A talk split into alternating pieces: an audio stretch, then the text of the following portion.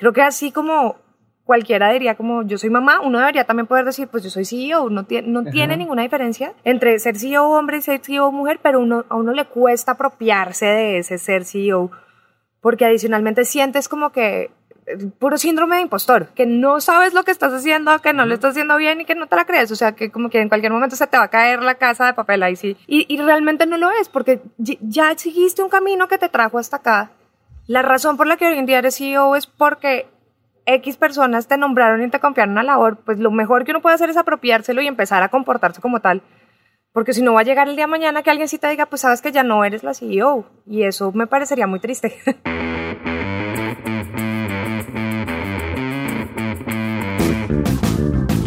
Hola, soy Diego Barrazas y esto es Dementes, el podcast en el que me dedico a tener conversaciones con aquellos que se han atrevido a desafiar el status quo y que todos los días toman acción para acercarse a cumplir sus sueños.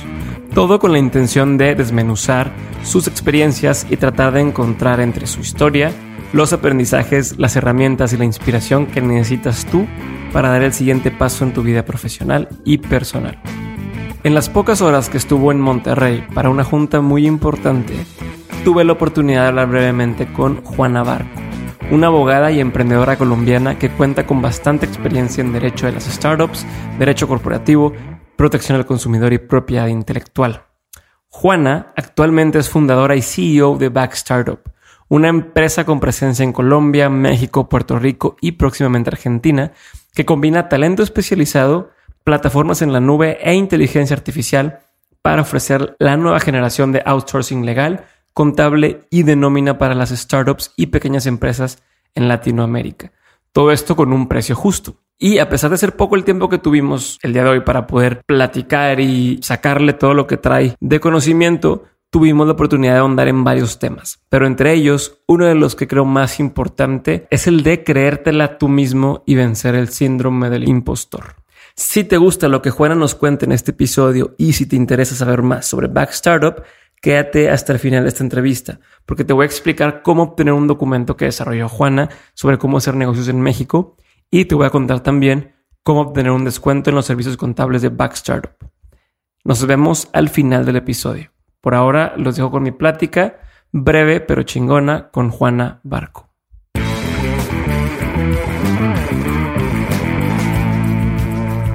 Bienvenida, Juana, gracias por estar el día de hoy conmigo. Y quiero empezar con algo que le pregunto a mucha gente que está en el programa y es cuando la gente te pregunta, oye Juana, ¿qué te dedicas? ¿Qué dices que haces? Yo digo que soy emprendedora y que soy CEO de una startup, de la startup no sexy más sexy que hay. ¿Por qué? Porque hacemos servicios legales, contables y de nómina, cosa que para todo el mundo no es sexy. Ajá pero realmente es un mercado súper interesante porque le estamos eh, ayudando a la gente desde el principio con sus problemas. Entonces, a mí me encanta lo que hago, pero a la gente a veces no tanto. Sí, de hecho, una pregunta que le hago a mucha gente aquí en el programa es, ¿qué es algo que nunca hubieras querido ser? ¿Qué profesión? Y mucha gente me dice contador, es la número uno, de repente me dicen abogado. Entonces... Pues mira, yo nunca quise ser abogada, yo quería hacer música y terminé siendo abogada. O sea, yo soy abogada de profesión y rehusaba hacerlo, pero pues hoy en día lo amo. ¿Y, música de dónde sacaste eso y por qué ya no te dedicas a la música? Me gustaba muchísimo, muchísimo. Eh, creo que en mi, en mi casa igual todavía estaba como la, la, visión de que no era una profesión seria y pues que no iba a poder vivir de eso. Entonces hice el trato de que pues estudiaba una carrera y de pronto después estudiaba música y al final empecé a trabajar muy rápido en la universidad desde segundo semestre. Entonces como que ya no no, no quería hacer las dos carreras. Sí toqué con una banda, canté en una banda de blues como por 10 años. Pero ya me vine a México y lo dejé. O sea, si te buscamos en YouTube, ¿apareces o no? Sí, pero hay que saberlo buscar porque sale el nombre de la banda. ¿Cómo se llama? ¿Cómo se llama? se llama Banana Trip. Banana Trip. Sí. Ah, por eso en todas estás como Juana Banana y Juana da Banana. Se llama Banana Trip porque a mí me dicen Juana Banana y al guitarrista con el que tocaba le dicen Pipe Trip. Entonces... Oye, y te iba a preguntar, mira, ahorita que te digo, ¿cómo te describes? Dices sin titubear, emprendedora y CEO de una empresa. Creo que esos dos son de por sí dos palabras que tienen una carga muy grande en todos lados. O sea, decirte yo soy emprendedor y yo soy CEO de una empresa son palabras, em, ¿cómo se puede decir? Pues cargadas, cargadas de significado, cargadas de una responsabilidad gigantesca y de un me la creo, ¿no? De, un, de tener que creértela a ti mismo. Y si a esto le sumamos el tema de que pues, eres mujer y ahorita es un tema en el que creo que no, no decir de, moda, pero es un tema que la gente se le está dando bastante importancia y, bastante conciencia y la gente ya se, se, se, han abierto muchas puertas en ese sentido de, de, de, explorar nuevas ideas, explorar nuevas cosas. ¿Qué es para ti ese tema de, de ser mujer y ser emprendedora y ser CEO de una empresa? ¿Cómo te ha caído? Pues fíjate que hasta realmente hace muy poco empecé a decir que era CEO. Okay. Antes decía que tenía una empresa. Ajá. Antes decía que tenía una startup. Ni siquiera usaba las palabras emprendedora y CEO. Porque de cierta forma sí, no nos la creemos. Y yo que trabajo además con emprendedores y conozco un montón de emprendedoras muy, muy preparadas y muy buenas en lo que hace, como que todavía apropiarnos del, pues sí, soy CEO de la startup que cofundé, que cofundé con igual más personas y que no sería nada sin las otras personas, a veces cuesta, es como, como que un peso extra. Creo que así como cualquiera diría como yo soy mamá, uno debería también poder decir, pues yo soy CEO, no, tiene, no tiene ninguna diferencia entre ser CEO hombre y ser CEO mujer, pero uno, a uno le cuesta apropiarse de ese ser CEO, porque adicionalmente sientes como que puro síndrome de impostor. Ok, ¿qué es el síndrome de impostor para los que no, no, no, no, sabemos? Que sientes que no está, o sea, que no sabes lo que estás haciendo, que no lo estás haciendo bien y que no te la crees. O sea, que como que en cualquier momento, sí, que en cualquier momento se te va a caer la casa de papel ahí sí. Y, y realmente no lo es, porque ya seguiste un camino que te trajo hasta acá. La razón por la que hoy en día eres CEO es porque X personas te nombraron y te confiaron una labor. Pues lo mejor que uno puede hacer es apropiárselo y empezar a comportarse como tal porque si no va a llegar el día de mañana que alguien sí te diga, pues sabes que ya no eres la CEO. Y eso me parecería muy triste. Claro, de hecho hace poquito estaba escuchando, eh, bueno, estaba escuchando el audiolibro de Lean In de Sheryl Sandberg, que uh -huh. fue, fue o es una de las directoras en, en Google. Tengo, sí. no, Google, Facebook. Facebook. Creo que es Facebook. Sí, fue directora de algo en Facebook. Bueno, es una mujer eh, súper chingona la señora. Y mencionaba que, que muchas veces les pasa que cuando lanzaron una nueva vacante, la mayoría de los que se postulaban para el puesto eran hombres. Así estén underqualified, sí, bajo calificados. Pero sol, pero sol, así, aunque, aunque ellos estén underqualified, este, ellos solos decían, sí, yo puedo hacerlo y, y quiero tomar el reto. Y luego volteé y veía que muchas mujeres no levantaban la mano y no decían, oye, yo también puedo. Y les preguntaba por qué no. Y decía, pues es que creo que no soy tan buena todavía o no he aprendido esto y demás. Y que en una ocasión, una de las chicas está con el esposo tenían una, eh, le ofrecieron un puesto súper importante y que le decía al esposo, es que siento que no lo quiero tomar porque no, soy, no sé si pueda, o no, el síndrome del impostor, no sé si puedo hacerlo. Y el esposo le dice, oye, ¿tú, cre ¿tú crees que un hombre hubiera dicho no que no puedo? Y pues, le cambió por completo el chip y dice, pues sí. Pues mira, yo no siempre fui la CEO de Back Startup. Uh -huh. Al principio el CEO de Back Startup era uno de mis socios. Uh -huh. Hicimos un cambio más por estrategia que porque, digamos, que no estuviéramos desempeñando bien nuestros, nuestros cargos. Uh -huh. Y cuando, digamos, se tomó la decisión de que yo era la persona apropiada para ser la CEO, esa fue mi reacción exactamente como, uy, no, pero tengo que pensarlo, espérense un segundo, tengo que analizar 50 veces cuáles son las responsabilidades, es que yo no soy tan buena en finanzas, pues en la vida real soy abogada, y fue como, te estamos diciendo tres de cuatro que tú deberías ser la CEO, y el cuatro que dice que no, eres tú. Ajá. Entonces, por eso te digo que me costó mucho apropiarme del término, porque al final del día uno sí siente que tiene más que tiene más falencias que virtudes. Okay. Y eso es la mayor mentira que te, que te puedes creer de ti misma.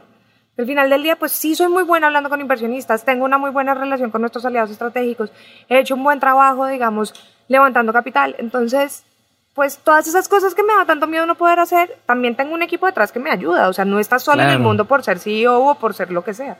Y, y entonces, ¿qué, ¿qué, crees que tenga que pasar o qué, qué crees que tengamos que tanto como hombres, pero como mujeres especialmente, ¿qué, tiene, qué tenemos que cambiar en nosotros para poder decir, yo también puedo? O, o, o, qué es lo que falta? ¿Qué es lo que está mal ahí? Sabes que es un proceso de conocimiento interno. ¿Sí? A mí me, me, tocó hacer después de ser nombrada CEO de Back Startup como un proceso de sentarme, interiorizarlo, leer mucho, aprender mucho como para sentirme confiada, que creo que eso es algo que le parece, le pasa a cualquier persona, pero sí es sobre todo un, un tema de autoconocimiento y de saber, soy bueno, ¿para qué soy bueno? Es decir, okay. ¿cómo te describes tú? El otro día, hablando, por ejemplo, con una amiga, yo le decía, ¿tú cómo te describes? Me decía, yo soy una mujer fuerte. Le decía, bueno, ¿y qué más? No, yo soy una mujer fuerte. Pero tienes un millón de virtudes, eres creativa, eres emprendedora, eres... Ah, sí, también. Y por la noche me decía, oye, yo es que, ¿qué era lo que soy? Ah, Entonces, a veces como que se nos olvidan un montón de virtudes que tenemos y, y a mí me ayudó muchísimo un libro que se llama No Mud, No Lotus, sin, sin barro no hay loto. ok. Es un libro cortito como de- medio de aprender a vivir con, con lo... Como que no va a salir ninguna flor de loto si no es del barro. Entonces aprender a vivir con lo que eres, aceptar lo que eres y empezar a mirar cómo puedes mejorar también eso para poder decir hoy en día pues soy la CEO de Back Startup. Pues. Ok, me gusta. Y en general, ¿en qué momento decidiste o en qué momento de tu vida dijiste, ¿sabes qué? Pues, ¿por qué no emprender? O sea, ¿por, por qué no irme por el camino tradicional y decidiste emprender? ¿Qué pasó? ¿Qué, ¿Dónde estabas? ¿En qué momento fue eso? Mira, yo, como te dije, yo arranqué muy joven trabajando en una firma de abogados, además, Ujú. una firma de abogados que quiero mucho porque además fue mi jefe por ocho años, el mismo jefe. Y con él estuve en firma de abogados, estuve en el sector público. Ya luego dije, bueno, ya, no quiero ser más empleada. Me dio por creer en una causa y monté una liga de protección al consumidor, que fue un proceso complicado y terrorífico. Y de ahí justo llegó mis, mi- dos de mis tres socios de hoy que me dijeron, mira, tenemos esta idea, necesitamos un abogado, tú eres bueno en esto, montate al barco. Y dije, pues, ¿por qué no? Si ya probé todo lo demás. O sea. ¿qué es lo peor que puede pasar? Eso es algo, digamos, que yo le pregunto mucho. Conozco muchos emprendedores que tienen mucho miedo a que, ¿y si el día de mañana mi startup falla? Ok. ¿Y si no levanto inversión y me toca cerrarlo? ¿Y si no tengo un éxito y no me compran? Y bueno, ¿qué es lo peor que puede pasar? ¿Perdiste dos años de un mejor salario? Y bueno, pues al final todo, la plata no lo es todo. ¿Perdiste un año de vida? No, al revés, ganaste un montón de conocimiento que no hubieras aprendido otra cosa. Entonces, si tu startup falla, si no consigues funding, si no haces un éxito, igual ganaste más de la plata que perdiste, digámoslo así, me parece Ajá. a mí. Ok, ¿y por qué razones crees tú, ahora hablando del tema de emprendimiento en general, eh, las empresas tienden a fracasar? Porque está comprobado que, que 9 cada 10 Nueve de cada empresas diez. fracasa. ¿Qué crees que esté pasando? Pues el Instituto del Fracaso hizo todo un estudio al respecto, eh, que es maravilloso, porque son un montón de factores. El primero es que no estamos preparados para, em- para, para emprender. Y te lo digo yo que tengo un equipo, mi equipo fundador es abogada, economista, contador y ingeniero de sistemas. Es decir, tú podrías decir que tenemos el combo completo, pero no, porque hay un montón de conocimiento que no sabes, que no te enseñaron en la vida. Entonces, que no estamos preparados, no sabemos cuánto nos vamos a gastar en el primer año, no sabemos cuál va a ser el flujo de caja de nuestras empresas. Y al final del día son cosas que uno sí debería tomarse el tiempo de aprender un poquito para poder emprender. Lo siguiente es que, pues no es fácil. Y, y esto sí es desde mi experiencia, se necesita mucha persistencia. Y como te van a decir que no y no te van a salir bien las cosas. Y hay días en los que realmente uno dice, mamá, solo voy a llegar a la oficina a ver 150 problemas, no me quiero parar de mi cama, ya no quiero esto, quiero un sueldo, quiero trabajar de 8 a 6 y irme el viernes a la playa. Pero yo, por ejemplo, tengo la fortuna de que tengo tres socios. Y el día que uno está en la cama y dice que se quiere morir y no quiere trabajar más, pues hay tres más que te echan porras. Entonces siempre tienes que conseguir a alguien que crea y como que te... Porque si, si te rindes rápido, pues muy probablemente tu startup no va a ser Eso te iba a exitoso. preguntar, ¿cómo le haces para mantenerte motivado? O sea, creo que eso es súper difícil, pero súper importante. ¿Cómo le haces para que esos días que te levantas, independientemente de lo que te digan o no tus socios, pero esos días que te levantas que dices, wow, hoy tengo demasiados problemas y no quiero empezar mi día, ¿cómo le haces? Yo, yo creo que yo hago dos, bueno, tres cosas realmente. Uno es concentrarse en los pequeños logros. A Ok. veces, como que sientes que llevas un mes sin levantar inversión y se te fueron dos clientes y...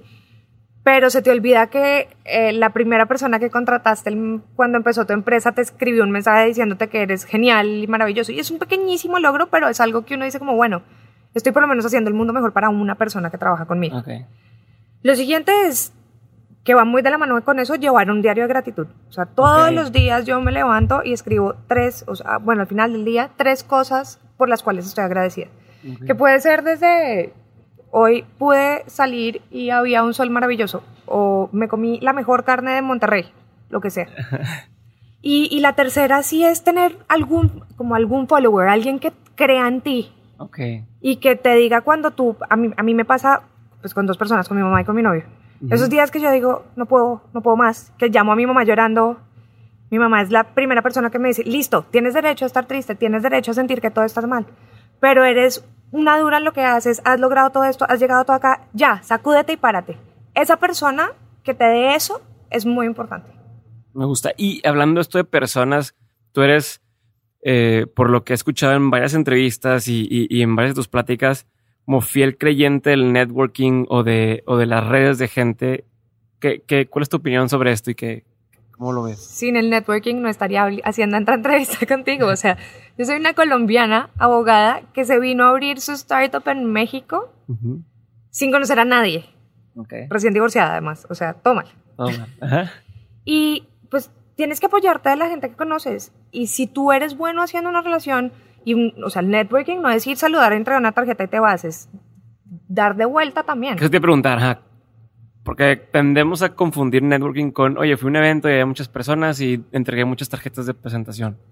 Sí, así no vas a construir una relación nunca, o por lo menos no una relación que sea provechosa. Yo he entregado un millón de tarjetas de presentación y la mitad se quedan como en el aire pero hay veces que conectas con gente a la que tú le puedes agregar valor y te pueden agregar valor. Y eso es al final lo que tienes que buscar. Es decir, ¿cómo le puedes dar algo a, cómo le puedes aportar tú algo a alguien? Y estoy segura que si tú le puedes aportar algo a ese alguien, la otra persona te va a aportar de vuelta. Ok, me gusta. Vamos a pasar porque tenemos poco tiempo a una serie de preguntas que me gusta hacerle a todo el mundo. Son preguntas rápidas, no tienes que darme explicaciones de nada. Eh, simplemente contestar la pregunta. Déjame las abro nada más, que las tengo por aquí. la primera pregunta es, ¿qué profesión nunca quisiera hacer? Uy, médico. Médico. Me muero de asco. no puedo. ¿Qué profesión te hubiera gustado ser? Músico. ¿Persona que admiras?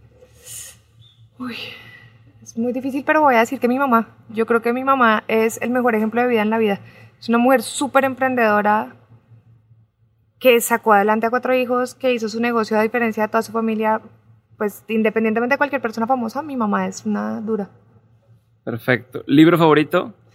No Mod, No Lotus. Se volvió mi Biblia de la vida, de cómo lidiar con los problemas y todo. Definitivo. Ahora sí van a hacer unas preguntas que sí te puedes extender si quieres. Ok. Ah, en estas no me puedes sí, extender. Estas no te puedes extender. No, no, no. Eh, el mejor consejo que has escuchado. Eh, have fun, get shit done. El, lema de 500 Startups. Perfecto. ¿Y el peor que te hayan dado? No, sé si es un consejo, pero es la gente que te dice cómo hacer las cosas de tu empresa sin conocerla. He pasado por muchos mentores que me han tratado de decir qué tengo que hacer en mi startup con una reunión de una hora. Y eso es un error. O sea, yo sé que hay gente muy pila y que tiene un background muy completo, pero pero pues nadie conoce mejor tu startup que tú. Entonces hay que tomar esos consejos con pinza. Perfecto. Eh, si tuvieras la oportunidad de hacer un tweet de 140 caracteres que todo el mundo vería, que todo el mundo se va a volver viral, todo el mundo lo va a encontrar, todo el mundo lo va a ver, ¿qué diría? Uy, ¿qué diría? Uy, yo creo que diría que dejemos de ser tan odiosos los unos con los otros y empecemos a apreciar lo que hacen las demás personas en su día a día. Me he dado cuenta que pasamos demasiado criticando. Ok. Eh, ¿Qué opinión tienes que pocos comparten contigo? Sobre todo lo digo por mi, por mi gremio de abogados, que para emprender no hay que constituir la empresa desde el primer día. Ok. ¿Por qué? A ver, explícame. Porque, porque digamos que cuando tú vas a emprender, primero tienes que hacer muchas cosas antes que crear tu empresa. Validar tu mercado, saber si tienes algún tipo de tracción. Crear una empresa es caro, genera obligaciones mensuales y cerrarles aún peor. Es más fácil divorciarse que cerrar una empresa. Entonces, tú vas a donde cualquier abogado y claramente como por cobrarte los honorarios te dicen, ya, crea tu empresa ya, constitúyete ya, porque es que si no, no vas a recibir inversión. No. Prueba si tienes un mercado, mira que tienes tracción, mira si, si es algo que quieres hacer y cuando ya tengas qué sé yo, seis meses y 20 clientes, ahí sí constituye tu empresa que te dé un poco de flujo de caja para mantenerla sola. Oye, no, me encantó ese consejo porque creo que es algo que poca gente te dice de, de, realmente. Y entonces quisiera hacer un, un, paréntesis y hablar de algunas cosas de ese tipo. ¿Qué otras cosas serían a lo mejor que irían en contra de, de la concepción eh, ordinaria de, de hacer un negocio que hayas notado tú a la hora de hacer un startup? O sea, ¿qué cosas has dicho? Oye, esto es lo que la gente dice, pero realmente lo que deberíamos hacer sería así o así. Aprendizajes que Aprendizajes yo creo que hay tres. La primera, y pues esto sí lo dice todo el mundo, pero la gente no sabe cómo cuidarse de eso, es que tus socios de pronto no te van a durar para toda la vida. Y eso, por más triste que suene, es algo que tú tienes que tener en tu mente desde el momento uno, por más amigos, pareja, familia que sean. Entonces, para eso hay muchas figuras legales en las que te puedes proteger, como un acuerdo de vesting, que simplemente es un acuerdo en el que si, no, si, si tu socio se va en un año, pues que le vendas las, que te venda las acciones a valor nominal y no por millones, porque se te va a acabar tu sociedad. Esa es una. La siguiente es lo de constituirse, me parece una locura. Y la tercera es, por favor, si un abogado no le sabe explicar por qué, no lo hagan. A ver, no, otra vez. Me pasa mucho eh, que voy con clientes que ya cometieron un error, o sea, ya llega el cliente con el problema. Le digo, oye, pero ¿cuál fue la razón que te dio tu abogado para, en vez de constituirte como SAP y constituirte como SAS? Ah, no, me dijo que era mejor. ¿Mejor por qué? No, pues no me explicó porque como yo no entiendo de eso. Eso es un problema porque si tu abogado no te sabe explicar es porque seguramente tampoco lo entiende muy bien. Lo mismo con tu contador, lo mismo con la persona de marketing. O sea, al final del día pues nadie es experto en nada y lo mínimo que deberías esperar de cualquier persona que te está apoyando es que te diga por qué. Me gusta. Eh, ahora sí, vamos a, las siguientes. Voy a retomar. Cierro paréntesis y retomo lo que estaba diciendo. Eh, ¿Qué es algo que la gente no sabe de ti y que si supiera le sorprendería? Eh, bueno, pues que ya te conté que cantaba, canté blues por 10 años, que eso es algo sorprendente, pero que tengo siete tatuajes y no se ve ninguno. Y no se ve ninguno. No. Ok, no vamos a meternos más adentro en ese, en ese tema. Eh, ¿Cuál ha sido una de las lecciones más importantes que le hayas aprendido a tus papás? Uy, eh, yo diría que a mi papá, bueno, a, los dos, a ser generoso con la gente. Okay. Independientemente de quién sea y de qué haga. O sea, si es la persona que te abre la puerta o si es el CEO de la compañía hay que ser generoso con la gente porque no sabes qué está pasando en la vida de la otra persona y puedes arruinarle o arreglarle el día en cualquier momento. Me gusta. ¿Cuál sería, eh, perdón, qué es algo que te da mucha curiosidad el día de hoy? Algo en lo que mantienes tu mente ocupada últimamente, que te está dando vueltas y que te está quitando el sueño. Pues me, o sea, no me preocupa, pero sobre todo por lo que hago, me quita mucho el sueño la automatización de procesos que antes hacíamos personas como yo, que somos contadores, abogados, es decir, un mundo sin contadores y abogados a punta de máquinas me parece un mundo fascinante. o sea, ¿tú sí, tú sí crees que va para allá. Sí. Sí, lo que pasa es que no es fácil y, digamos que yo lo veo porque eso es parte de lo que hacemos en Back Startup. Pero sí es algo que me, me, da muchas vueltas. Ok. Eh, ¿Tienes alguna rutina diaria? Hoy dijiste lo de la gratitud, pero ¿hay algo o cómo, cómo son tus rutinas? Eh, sí. Bueno, escribo un diario de gratitud, trato de leer por lo menos 20 minutos al día, pues que trato porque no siempre la logro. Trato de hacer ejercicio por lo menos tres veces por semana. Eh, y trato siempre de desayunar. Puede que no almuerce, puede que no coma, pero siempre trato de hacer desayuno con un café delicioso. Buenísimo. Y vamos, bueno, se nos está acabando ahora sí el tiempo. Y vamos por la última pregunta eh, que también la hago todos. Y es, si tuvieras que eh, resumir tu vida, eh, tanto en el tema laboral como, como personal, en tres aprendizajes que has tenido a lo largo de este tiempo, ¿cuáles son esos tres aprendizajes que, quisieras? Ok, la primera es no te tomes las cosas tan en serio. Ok. Al principio de ser CEO no dormía, no comía, me enfermé, la pasaba muy mal, porque a veces nos tomamos todo tan en serio y pues no, no debería ser. Es decir, la vida es divertida. La segunda es aprende en quién confiar. He tenido muchas veces que he confiado en las personas equivocadas y por eso he cometido errores graves. Ok. Y la tercera es... ¿Me pudieras contar alguna vez algunos de esos errores? Sin darme, si quieres, demasiados detalles. Mira, eh, justo antes de, de, de, mi emprendimiento, que te dije que hice una liga de protección al consumidor, tomamos, porque éramos varios founders, la decisión de demandar a los carteles empresariales, o sea, los que, el cartel, los que fijan precios para los pañales, el papel, una cantidad de carteles, cosa que nunca se había hecho en Colombia. Y una de las demandas que hicimos fue una demanda muy grande contra el cartel de el azúcar, que fue un cartel muy sonado en Colombia. Y ahí lo que ocurrió fue que la defensa de los cartelizados era que yo había trabajado en la entidad que los, que los investiga. En ese momento, los que eran mis socios de la liga desaparecieron todos. O sea, nadie quiso dar la cara. Los que eran mis socios de Back Startup salieron a dar la cara por mí. Gente que no tenía nada que ver con eso. Entonces, a veces como que creemos que hay un buen fit, pero pues sí tienes que buscar gente que sea confiable y que sí te vaya a apoyar cuando, cuando las cosas pasen. Y la tercera, y bueno, esto, esto ha sido un aprendizaje en mi vida muy fuerte porque yo, soy yo era súper enojona. O sea, yo era el muñequito rojo de intensamente. Okay, okay.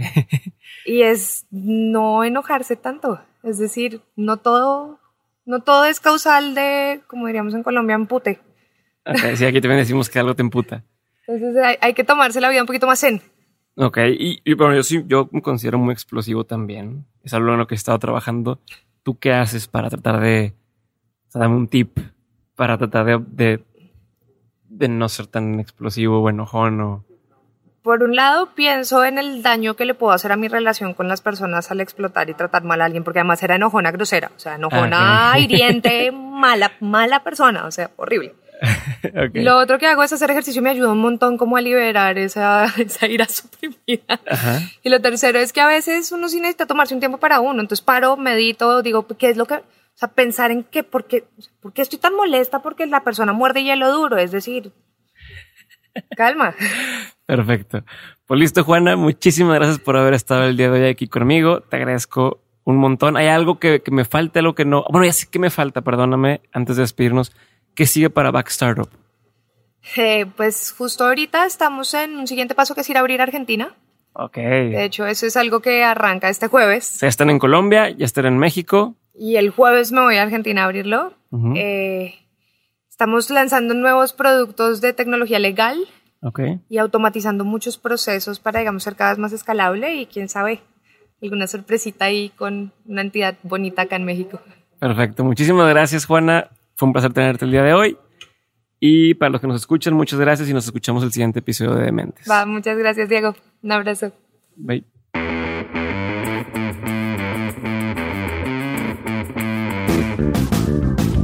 Si te gustó el episodio de hoy y quieres que vuelva a tener a Juana en Dementes, por favor házmelo saber a través de Instagram en arroba Dementes Podcast.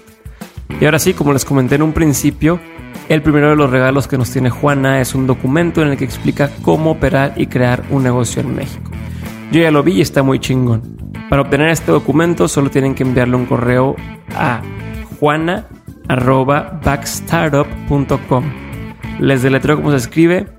B de bueno A C T A R T U juana.backstartup.com con el título de Mentes.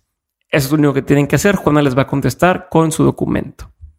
El segundo regalo es un 10% de descuento en tres meses de servicio contables por parte de Backstartup.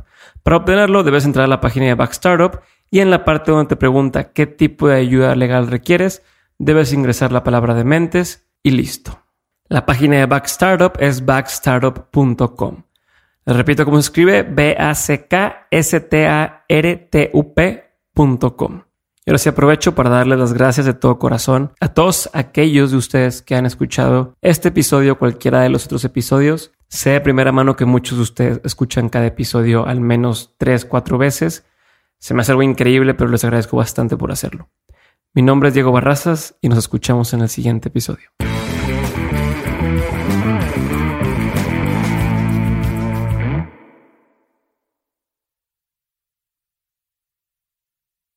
Step into the world of power, loyalty, and luck. I'm gonna make him an offer he can't refuse. With family, cannolis, and spins mean everything. Now, you wanna get mixed up in the family business. Introducing The Godfather at Choppacasino.com. Test your luck in the shadowy world of the Godfather slot. Someday, I will call upon you to do a service for me. Play the Godfather, now at Chumpacasino.com. Welcome to the family. No purchase necessary. VGW Group. Void where prohibited by law. 18 plus. Terms and conditions apply.